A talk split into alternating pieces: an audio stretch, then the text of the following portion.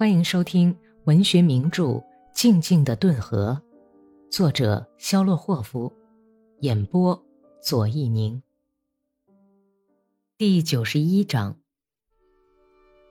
勾儿和缠上他的那个士兵跑步追上已经走到前面去的伞兵线，他们跑到伞兵线的前面并排走去，一同跳进弯弯曲曲向黑夜伸去的黑洞洞的战壕里。然后往不同的方向走去。呃，应该在土洞里搜索一下吧，也许还剩下什么吃的东西呢。同伴犹豫不定地向勾儿提议说：“走去搜搜，你往右，我往左，在我们的人还没到达以前，咱们先搜查搜查。”勾儿划着一根火柴，走进第一个大敞着门的土洞里，可是立刻又像被弹簧弹出来似的。从那里窜了出来，土洞里十字交叉的横着两具死尸。他毫无结果的搜查了三个土洞，又踢开了第四个土洞的门，差点没被一声陌生的响亮喊声吓了一个跟头。什么人？勾儿浑身像火燎似的，一声不响的向后跑去。是你吗，奥托？为什么你来的这样晚呢？一个德国人从土洞里走出来，懒洋洋地耸动着肩膀，整理好披在身上的军大衣，问道：“举手，举起手来，你投降吧！”勾儿沙哑地喊道，就像听到了准备战斗的口令似的，端起枪，摆出批次的架势。吓得说不出来话的德国人慢慢地举起手，斜扭过身子。眼睛像中了邪似的瞅着正对着他的寒光闪闪的刺刀尖儿，他的军大衣从肩膀上滑下来，单排扣的灰绿色军服上衣的腋下像波纹似的皱了起来，两只举起的做工的大手直哆嗦，手指在颤动，仿佛在弹看不见的琴键似的。勾儿站在那里，没有改变姿势。打量着德国人高大健壮的身体，军服上的铜扣子，两边有缝的短筒皮靴和歪戴着的没有遮掩的军帽。后来他突然一下子改变了姿势，好像是有股力量在他穿得很不舒服的军大衣里推了他一下，他身子晃了晃，喉咙里发出了一种奇怪的声音，像是咳嗽，又像抽泣。他走到德国人跟前。你跑吧，他用空洞的变了调的声音说道：“跑吧，德国人，我跟你无怨无仇，我不会开枪。”他把步枪靠在战壕的墙上，伸长身子，踮着脚尖儿，抓到德国人的右臂。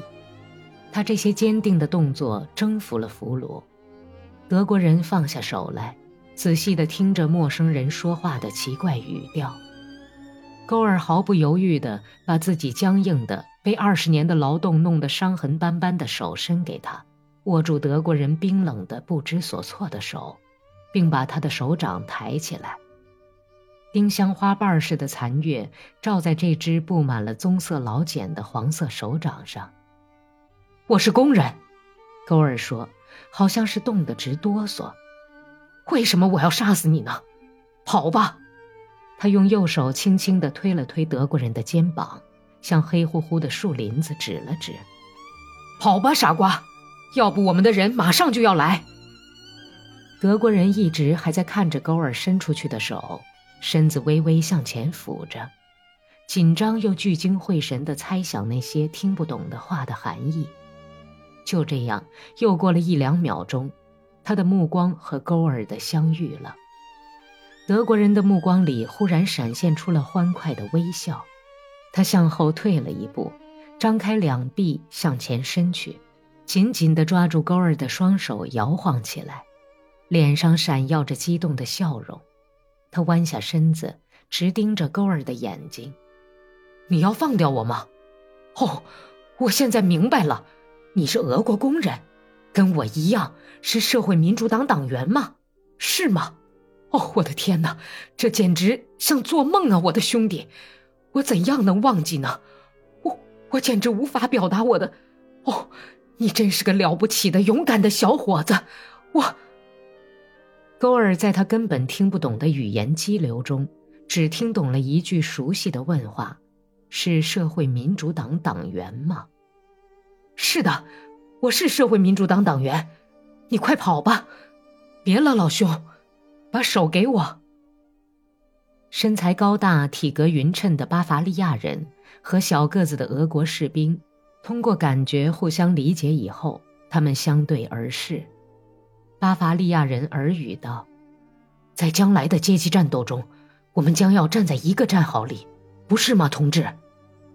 他像只灰色的大野兽似的跳上战壕的胸墙。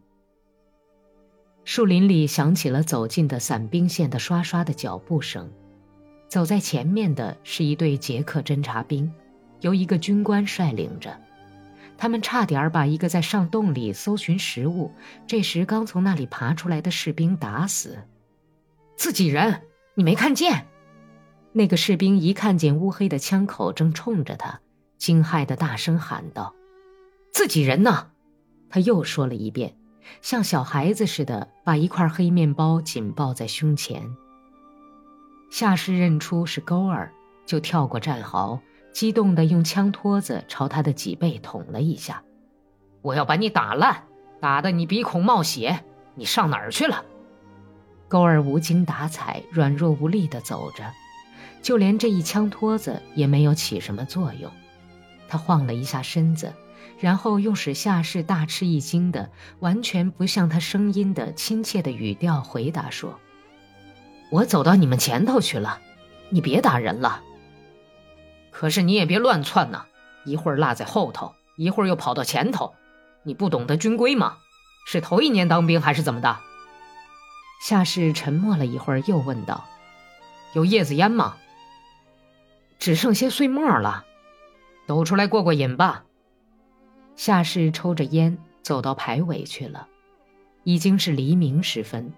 捷克侦察兵正好撞上了德国人的部队，德国人一排齐射，划破了寂静，然后以同样的间歇时间又齐射了两排。